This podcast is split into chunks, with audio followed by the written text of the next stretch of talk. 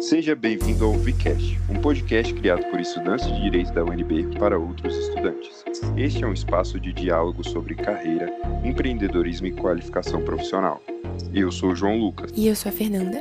E hoje a gente está aqui com o Kakai, que é bacharel em Direito pela Universidade de Brasília e advogado criminal. Antes de tudo, a gente queria agradecer por você ter aceitado o nosso convite. É uma verdadeira honra. Fernanda, é uma alegria enorme para mim, Fernanda e João. É sempre bom poder falar com estudantes, especialmente da universidade onde eu me formei. Eu comecei a fazer direito em 77 e isso mudou muito a minha vida. Então, para mim é um prazer e uma alegria falar com vocês. Muito obrigada.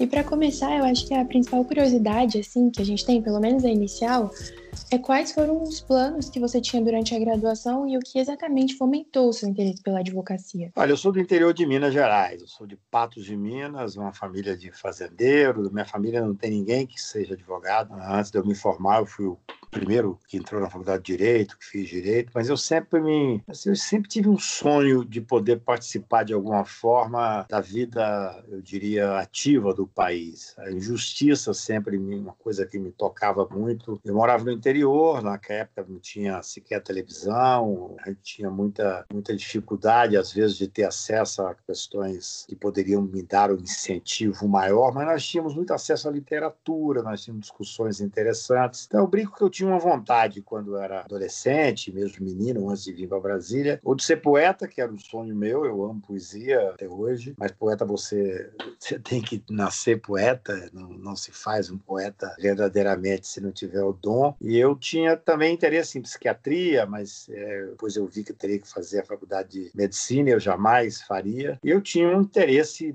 realmente pungente em ser advogado criminal. Essa sempre foi minha vontade. Então, eu saí de Paz, na época não tinha faculdade lá, e vim para Brasília, passei antes um pouquíssimo tempo em Goiânia, para fazer direito e para ser advogado criminal. Sempre quis ser advogado. Eu nunca me vi como juiz, nunca me vi como promotora, evidentemente carreiras que eu admiro muito e que acho que é, sustentam essa estrutura do poder judiciário com muita dignidade, mas eu sempre quis ser advogado e particularmente advogado criminal. Então, quando eu cheguei em Brasília, eu fiz a UNB, eu não conhecia absolutamente ninguém que trabalhasse com direito. Dei sorte, as pessoas têm que dar sorte na vida. Napoleão falava que escolhia os generais para as grandes batalhas pela competência, mas também pela sorte. Então, eu no primeiro momento eu cheguei precisando trabalhar, não tinha grana, precisava trabalhar para me manter em Brasília. E eu então, através de um amigo que eu conheci naquela época, que até hoje é meu querido amigo, Guto Alckmin, é, ele me apresentou o irmão dele, que estava montando o escritório de advocacia. José Eduardo Alckmin e Carlos Caputo Bastos, que são meus dois grandes amigos até hoje e que me ajudaram muito. Eu fui fazer estágio é, e adorei fazer estágio, adorei a universidade, amava o UNB. Eu não era, eu, dizer, eu posso dizer assim, eu não era um grande aluno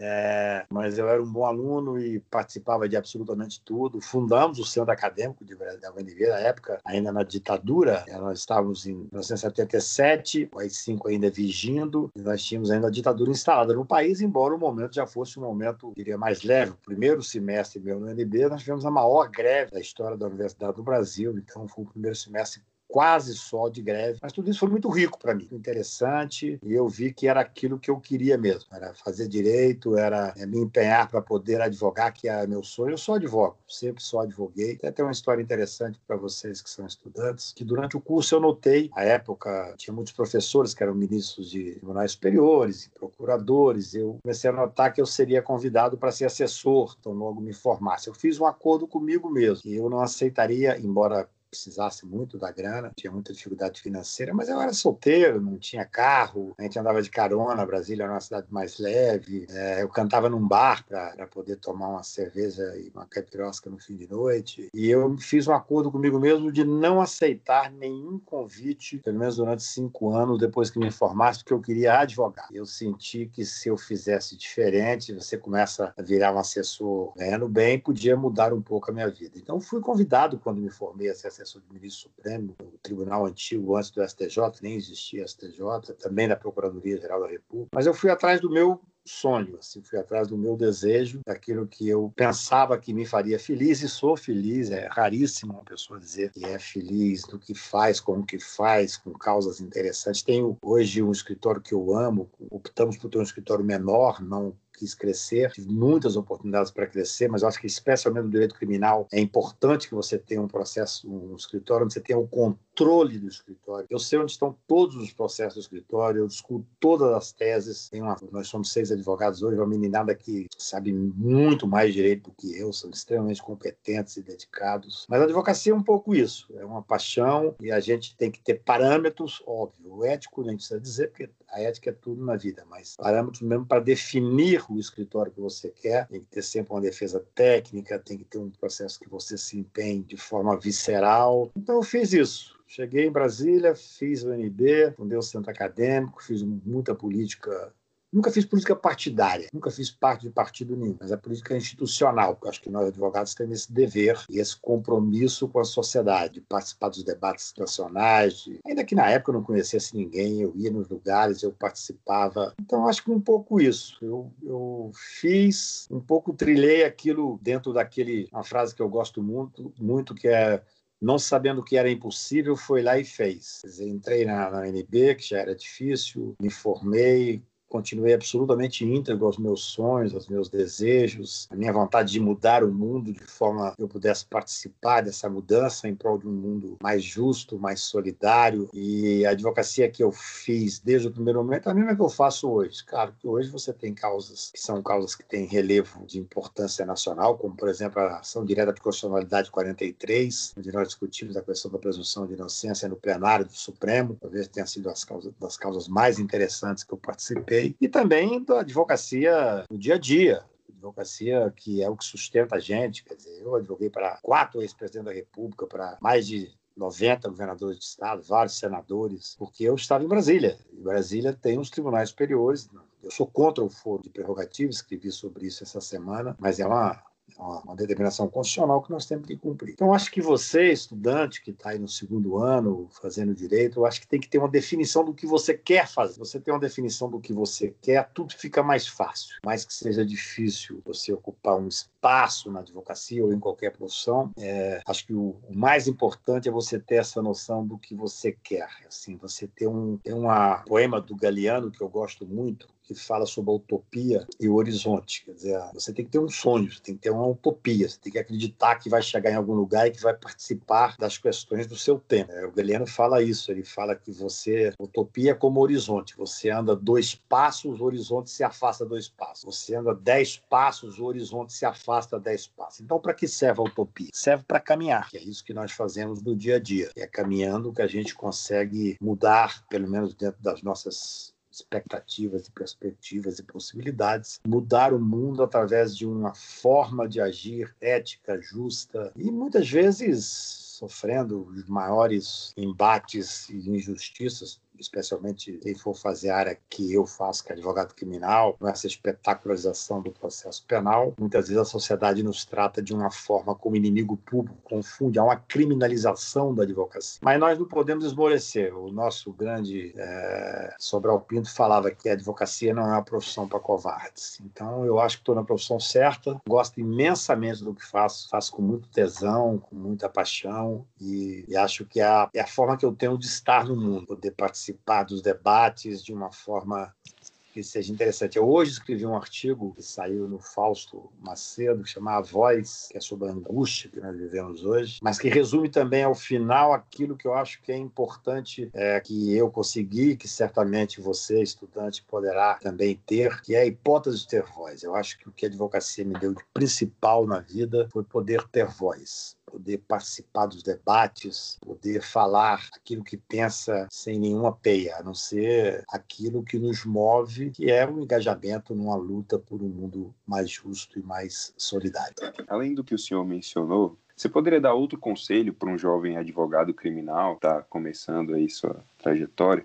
Ô João, eu tenho uma história que aconteceu comigo que eu gosto muito de contar quando eu falo para estudante ou para advogado recém-formado. É, eu tive mais de 100 estagiários ao longo da vida. Diabo não é diabo por ser diabo, é por ser velho. Tenho 40 anos de advocacia criminal. Só fiz advogar, eu cumpri aquele compromisso de quando eu era estudante. Eu nunca aceitei cargo nenhum. Lembro que uma vez alguém brincou comigo, seus, na época do primeiro governo Lula, ali, meus amigos assumiram o poder, o que você achava de ser ministro do Supremo? Eu falava que o único cargo que eu aceitaria era de ex-ministro do Supremo, uma forma de brincadeira, sem, sem falar mal do Supremo, mas é, eu acho que ser juiz não, não está na minha personalidade. Mas eu, eu me lembro que uma vez eu estava acompanhando, no final da vida do ministro Evandro Lins, eu tive a sorte de poder é, conviver com ele ministro, grande ministro Evandro Lins, que foi aposentado enquanto pelo AI-5, enquanto ministro do Supremo Tribunal Federal, ele me procurou para fazer um habeas corpus conjunto e tal. E eu me lembro que e, é, eu tinha muita admiração por ele, pela forma que ele enfrentava a advocacia criminal. Eu me lembro que eu fui levá-lo ao aeroporto, estava com uma estagiária brilhante, Camila Lafetá, e perguntei a ele, ministro, que conselho o senhor daria para um estagiário? E eu posso repetir isso para vocês, alunos que estão ouvindo. Ele disse o seguinte, até está no livro dele, O Salão dos Passos Perdidos. Ele fala, é, leia os clássicos, leia literatura, leia poesia, leia muita poesia. Ele sabia que eu sempre gostei muito de poesia. Leia romances, leia livros, leia jornais, leia revistas e, se sobrar tempo, leia direito. Eu acho muito interessante essa visão dele, que é uma visão que eu incorporei para a minha vida. Na verdade, eu perguntei para a estagiária, mas eu estava querendo um pouco perguntar para mim mesmo, é um pouco que eu já vivia. Eu acho que a formação humanista é a que faz a diferença na vida das pessoas. Nós temos no Brasil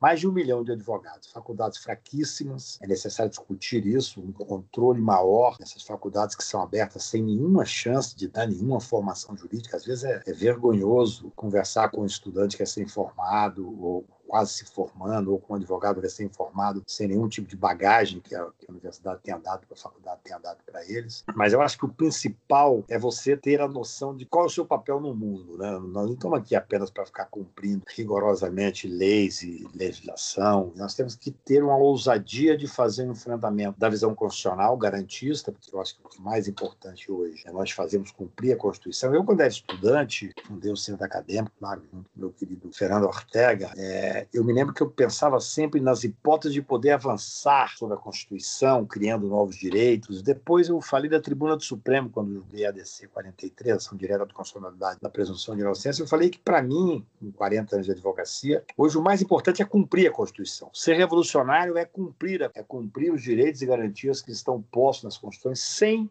tergiversão, sem dar margem a que cada um ministro supremo tenha a própria Constituição ou possa falar que tem uma visão moral, ética, política, que quer ouvir a voz das ruas. Nada disso interessa ao direito, nada disso é verdadeiro sob o prisma da necessidade de cumprir a ordem constitucional. Então, eu penso que é um pouco isso. Assim, nós temos que ter esse compromisso com a, a, institucionalidade mesmo. Hoje, hoje, o advogado do Brasil tem uma importância enorme. Nós estamos num momento extremamente delicado da vida mundial e especialmente brasileira. Temos um presidente que é um genocida, que não tem nenhuma condição de estar, nem digo intelectual, não, ele não tem condição moral, ética de estar presidindo o Brasil. Estamos com 85 mil mortos, isso números oficiais, certamente temos muito mais do que isso mortos, e não temos ministro da Saúde.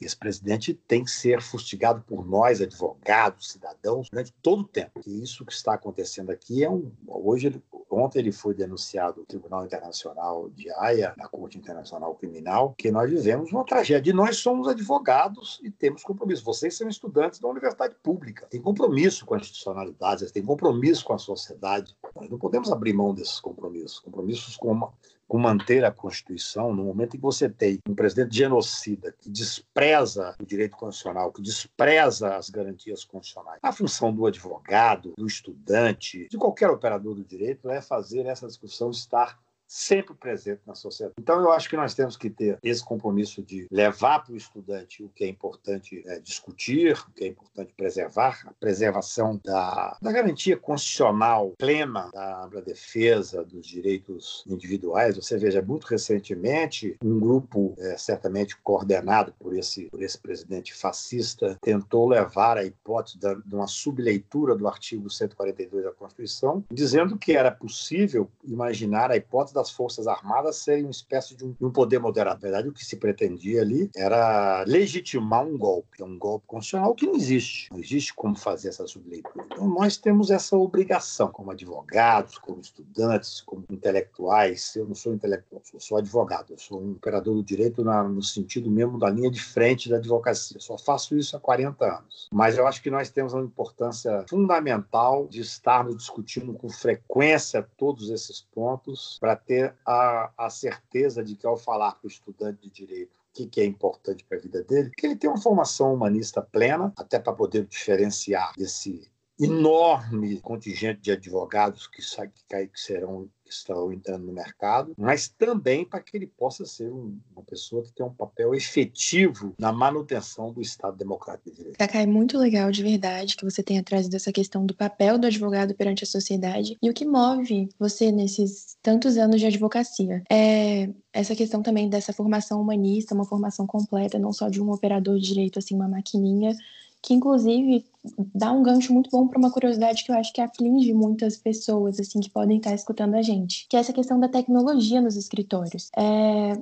Como é que o senhor, você, né, percebe as mudanças da advocacia como a inserção da tecnologia nos escritórios e qual a sua avaliação sobre o futuro da advocacia criminal dentro desse contexto? Olha, é muito interessante conversar sobre isso com você, que é uma menina, nós falamos, que está no segundo ano. É, eu sou um, um homem da advocacia antiga, assim, eu sou dos livros, eu sou da literatura, eu sou do, do romance. É, eu continuo fazendo a minha advocacia de uma forma muito instintiva. Claro, você tem que conhecer o direito. Você só consegue fazer uma boa advocacia se você tiver uma defesa técnica bem feita. Se você não tiver uma defesa técnica bem feita, esquece qualquer tipo de tecnologia, é, especialmente na minha área criminal. E se você não tiver uma defesa técnica bem feita, que seja possível exercê-la com ética, com visão social, com visão social lato senso mesmo, com visão daquilo que é importante para o processo. Minha advocacia, é, eu falo com o maior prazer, Fernanda, 40% dela é dativa, porque é pro bono, as pessoas não sabem disso, que só sai na imprensa aquilo que interessa à imprensa. Mas essas são discussões como, é, por exemplo, repito, a DC 43, eu discuti a presunção de inocência, que eu entrei única e exclusivamente por causa da miserabilidade dos presídios brasileiros. Minha preocupação única, central, direta, era que nós temos a maior população carcerária, a terceira maior população carcerária do mundo, 800 mil presos, sendo que, à época, 42% dele era preso provisório, sem culpa formada, em estados de absoluta miserabilidade. Eu gosto de contar que eu e um grupo de advogados fomos, entramos com habeas corpus em Estrasburgo, na, Corte Europeia de Direitos Humanos, e ganhamos uma liminar para impedir que uma pessoa viesse cumprir pena no Brasil por causa da miserabilidade dos presídios. Isso é muito grave. Então, quando você me pergunta é, sobre o que fazer frente à, à, evolução tecnológica, tem uma série de questões que são importantes. Eu sou de uma outra época, por exemplo, eu me lembro que a primeira vez que chegou o fax no escritório. Hoje vocês não sabem nem o que é fax. Na época não tinha internet, é, não existia nada disso. Eu me lembro a maravilha que era pegar um documento em São Paulo e mandar para o Rio de Janeiro, mandar para Brasília. E as pessoas pensavam isso vai mudar E não mudou agilizou, fez com que nós pudéssemos concretizar os direitos de forma mais efetiva. Depois veio a internet, essa coisa fantástica, mudou tudo. Na época que eu fazia estágio, eu tinha 800 processos no escritório, todos acompanhados manualmente, eu sabia todos de cabeça, número, onde estava. Hoje ninguém nem sabe isso, porque muda um processo, sai lá um, um detalhezinho que informa no escritório, um plim, e você sabe que mudou o processo. Mas a essência do direito criminal, pelo menos para mim, não vai mudar. Eu acho que se você, claro, eu falo muito daquilo que eu vivo, né? Claro, é, é extremamente importante toda a tecnologia. Agora mesmo nós estamos vivendo um momento ímpar, que é um momento de pandemia, onde o Supremo Tribunal, ainda que com todas as dificuldades, responde de forma satisfatória a grande maioria das questões. Nós estamos podendo fazer sessões virtuais. Eu já fiz julgamento no Supremo, já fiz julgamento no STJ, já fiz julgamento no Tribunal Regional, tudo virtualmente. Eu não coloco uma calça, eu só ando de calção dentro de casa, tem quatro meses, cinco meses. No máximo, quando vou sustentar, coloco lá uma beca por cima de uma camiseta e tal.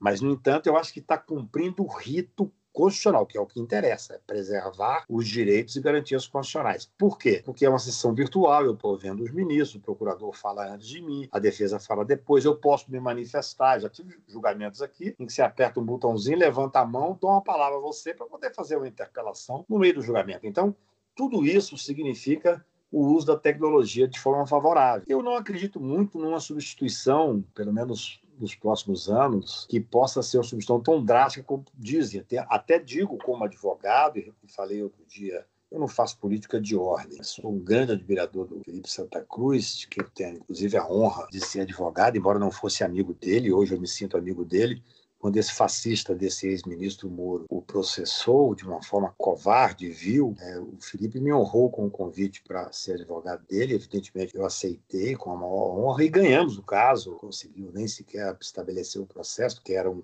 era um uso indevido, era uma instrumentalização do poder do Ministério da Justiça à época e também tentando instrumentalizar a Polícia Federal, mas ainda existem juízes no Brasil e nós conseguimos rejeitar aquele movimento, que era um movimento usando a Lei de Segurança Nacional para tentar calar os inimigos desse grupo que assumiu o poder. Vocês que são estudantes têm que estudar com afinco essa história recente do Brasil. Esse presidente que está fascista e autoritário, é, que despreza a Constituição, que despreza os direitos humanos, esse presidente é fruto direto é filho direto dos excessos do Lava Jato. Esse ex-ministro Moro, junto com essa força-tarefa, que agora nós estamos desmantelando. Eu falo mal deles há três, três anos. Antes dessa pandemia, eu fazia duas, três, quatro palestras pelo Brasil afora para criticar os excessos, sempre elogiando as vantagens da força-tarefa e as vantagens da Operação Lava Jato, que teve muitas vantagens, que desnudou um sistema de corrupção que ninguém poderia imaginar. Mas Lord Acton já dizia: todo poder corrompe, todo poder absoluto corrompe absolutamente. Eles se sentiram deuses,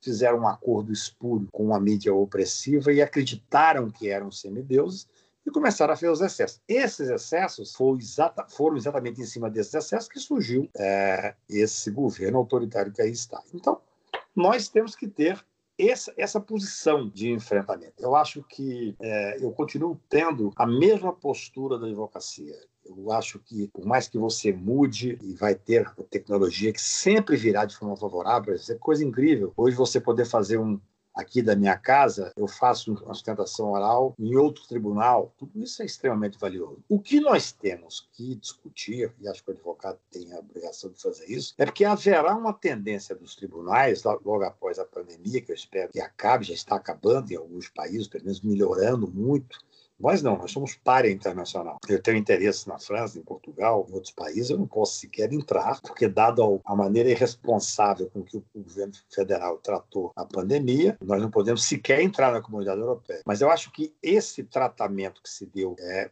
eu diria, da tecnologia, que foi importantíssimo nesse momento, nós vamos ter que discutir, e eu tenho dito isso sempre em nome do Conselho Federal, que me chamou para discutir. Por quê? Porque a tendência vai ser, cada vez mais, que a tecnologia ocupe os espaços e que o advogado perca o espaço que é da advocacia. Isso nós não podemos permitir. Eu acho que é importante que você tenha, claro, é, tudo o que for possível para poder agilizar a prestação jurisdicional usando a tecnologia. Eu não tenho muita, pelo menos na minha área criminal, não vejo muito como esses grandes avanços. Outro dia eu vi uma matéria dizendo que tem um escritório que tem é, filiais no Brasil inteiro, tem lá milhares de advogados e que agora, através de robôs, vai diminuir incrivelmente o número de advogados. Na advocacia criminal isso não vai ocorrer. Eu pelo menos não consigo entender isso. Nós somos seis advogados no escritório, nós recebemos todas as pessoas é, presencialmente, vejo as angústias, escuto as angústias, coloco as minhas questões, estudo o direito do processo penal, é fato, é enfrentamento do fato. Então, você usar a tecnologia de forma favorável é uma maravilha. Você poder encurtar espaços e hoje, por exemplo, você tem uma facilidade de, de ter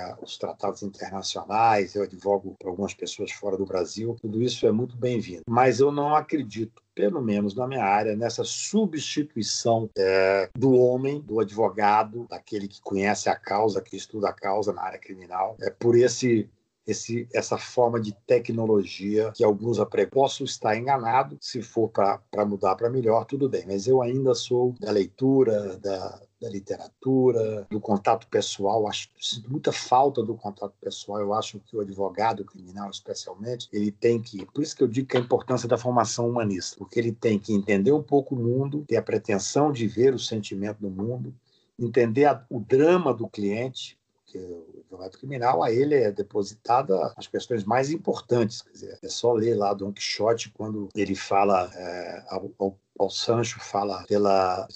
Vocês devem ter lido Cervantes, quando esse diálogo, que é um diálogo interessante, quando Don Quixote fala para o Sancho pela honra e pela vida, deve-se pode se arriscar pela honra e pela liberdade, deve-se pode se arriscar a própria vida. Com isso que é depositado na mão do advogado criminal. É, normalmente a liberdade e a honra. Isso não são questões que podem ser colocadas dentro de um, de, no meu ponto de vista, dentro de um computador pura e simplesmente. Eu tenho que conhecer a pessoa, eu tenho que saber o tanto que aquilo atinge a pessoa e depois eu tenho que tentar levar a visão técnica, por exemplo, eu digo que eu sou pego processo eu tenho uma defesa técnica, mas que eu possa também levar isso ao julgador, que é um homem como nós. O Luiz é um homem como nós que sofre todas as pressões por isso é que eu tenho horror quando um juiz do Supremo Tribunal diz que quer julgar processo penal ouvindo a voz das ruas. Eu quero que ele ouça a Constituição Federal. Não pode ser cada ministro uma Constituição Federal, como se nós pudéssemos ter 11 Supremos Tribunais e 11 Constituição da República. Não é assim que funciona. Eu acho que a tecnologia tem que ser usada a favor da humanidade, tem que ser usada a favor do direito, a favor do Poder Judiciário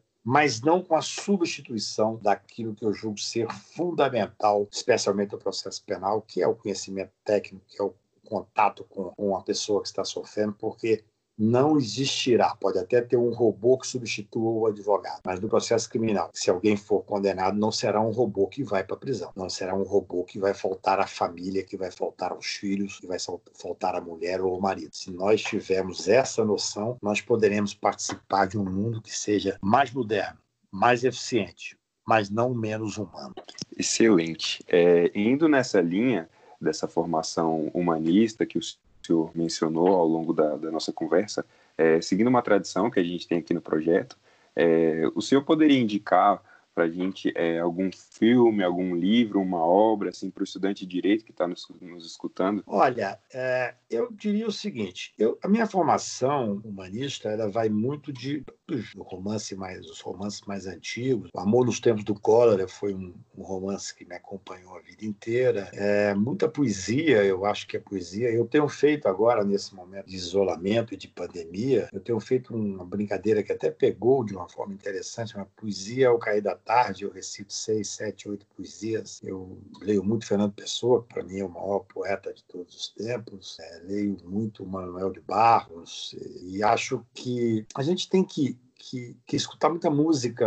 Eu gosto muito das músicas da minha época mesmo. Assim, o Chico, o Chico cantou a mulher, cantou a questão social, cantou a política de uma forma muito intensa. E eu, eu penso que o ideal é que você possa viver de acordo com o seu tempo. Né? Eu tenho filhos, são pessoas muito intelectualizadas, leram mil vezes mais do que eu. Muitas vezes eu tenho dificuldade até de ler os artigos deles, porque eles têm tantas referências que eu desconheço que talvez eu não seja a pessoa ideal para poder indicar, anunciar as coisas que me, que me sustentam, né? Então eu acho que em termos de literatura eu ficaria nos clássicos mesmo, relendo ou lendo Machado de Assis, Veríssimo, né? esses esses esses grandes clássicos e com muita poesia. Eu, o livro do Desassossego do Fernando Pessoa, ele faz um desassossego que muda um pouco a vida da gente. É, Fernando Pessoa tem vários heterônimos e qualquer deles, de acordo com a época que você estiver vivendo. Quando eu era estudante, eu gostava de Alberto Caeiro, que tinha uma visão mais plácida do mundo. Depois você chega em Álvaro de Campos, você vai mudando um pouco a sua visão. Não, é, não é, eu não diria amadurecendo, é mudando a forma de ver o mundo. E acho que um pouco é isso. Quer dizer, se permitir é,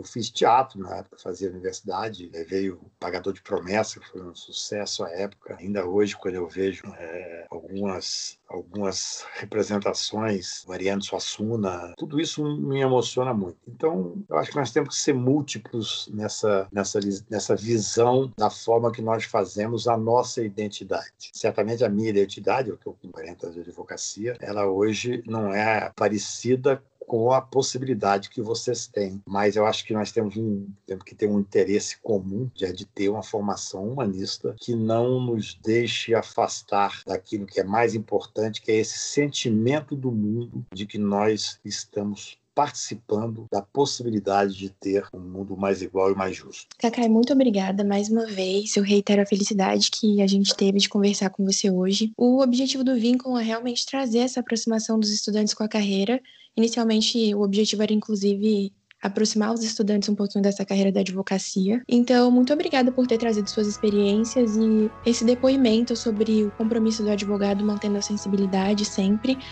E de uma formação humanista e, acima de tudo, humanizada.